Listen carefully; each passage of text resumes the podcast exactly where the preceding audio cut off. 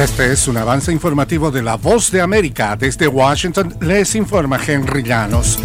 Cuerpos de seguridad e inteligencia de Estados Unidos continúan investigando el motivo del tiroteo en Los Ángeles que causó 10 víctimas fatales. Nos informa Judith Martín. Agentes de la policía del condado de Los Ángeles encontraron el cadáver del sospechoso de la matanza de Monterey Park, en la que fueron asesinadas una decena de personas mientras celebraban el año lunar chino. El sheriff del condado, Robert Luna, proporcionó más detalles. Puedo confirmar que no hay más sospechosos del tiroteo masivo que ocurrió en la ciudad de Monterrey Park. La investigación aún está en curso.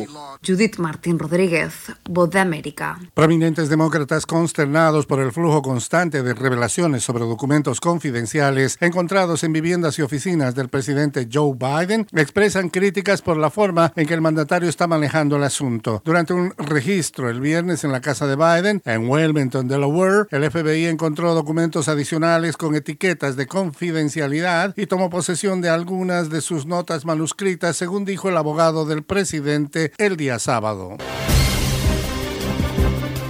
Les saluda Gonzalo Abarca y quiero invitarles a que escuchen de lunes a viernes Foro Interamericano. Las noticias. Lo que sí podemos saber ahora es que la policía está en el... Gracias, Gonzalo. La situación que se está presentando en este... El análisis. Incluyendo eliminar, esto es muy importante. El debate. El Partido Republicano tenía dos candidatos. Todo en un solo lugar. Boanoticias.com.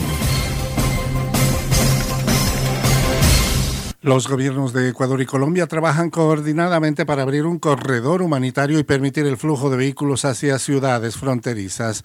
Desde Quito nos informa Giselle Jacome. La emergencia que enfrenta Colombia en los departamentos del Cauca y Nariño, fronterizos con Ecuador, han activado la creación de un corredor humanitario ofrecido por el gobierno ecuatoriano para que camiones y vehículos livianos puedan entrar en las carreteras de Ecuador y de esta manera llegar hasta la frontera que comparte con Colombia en la zona oriental de ambos El cruce se da por el puente San Miguel, que no tiene una infraestructura completa como para controlar servicios aduaneros. Giselle Jacome, Voz de América, Quito.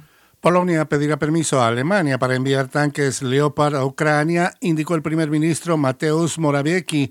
Varsovia está presionando a Europa para que se envíe más material militar a Kiev, entre quejas de que Alemania tarda demasiado en ayudar a frenar la invasión rusa. Morawiecki no especificó cuándo se haría la petición Polonia está formando una coalición de países para enviar tanques de combate Leopard 2, añadió Polonia, y necesita el consentimiento de Alemania. Este fue un avance informativo de La Voz de América.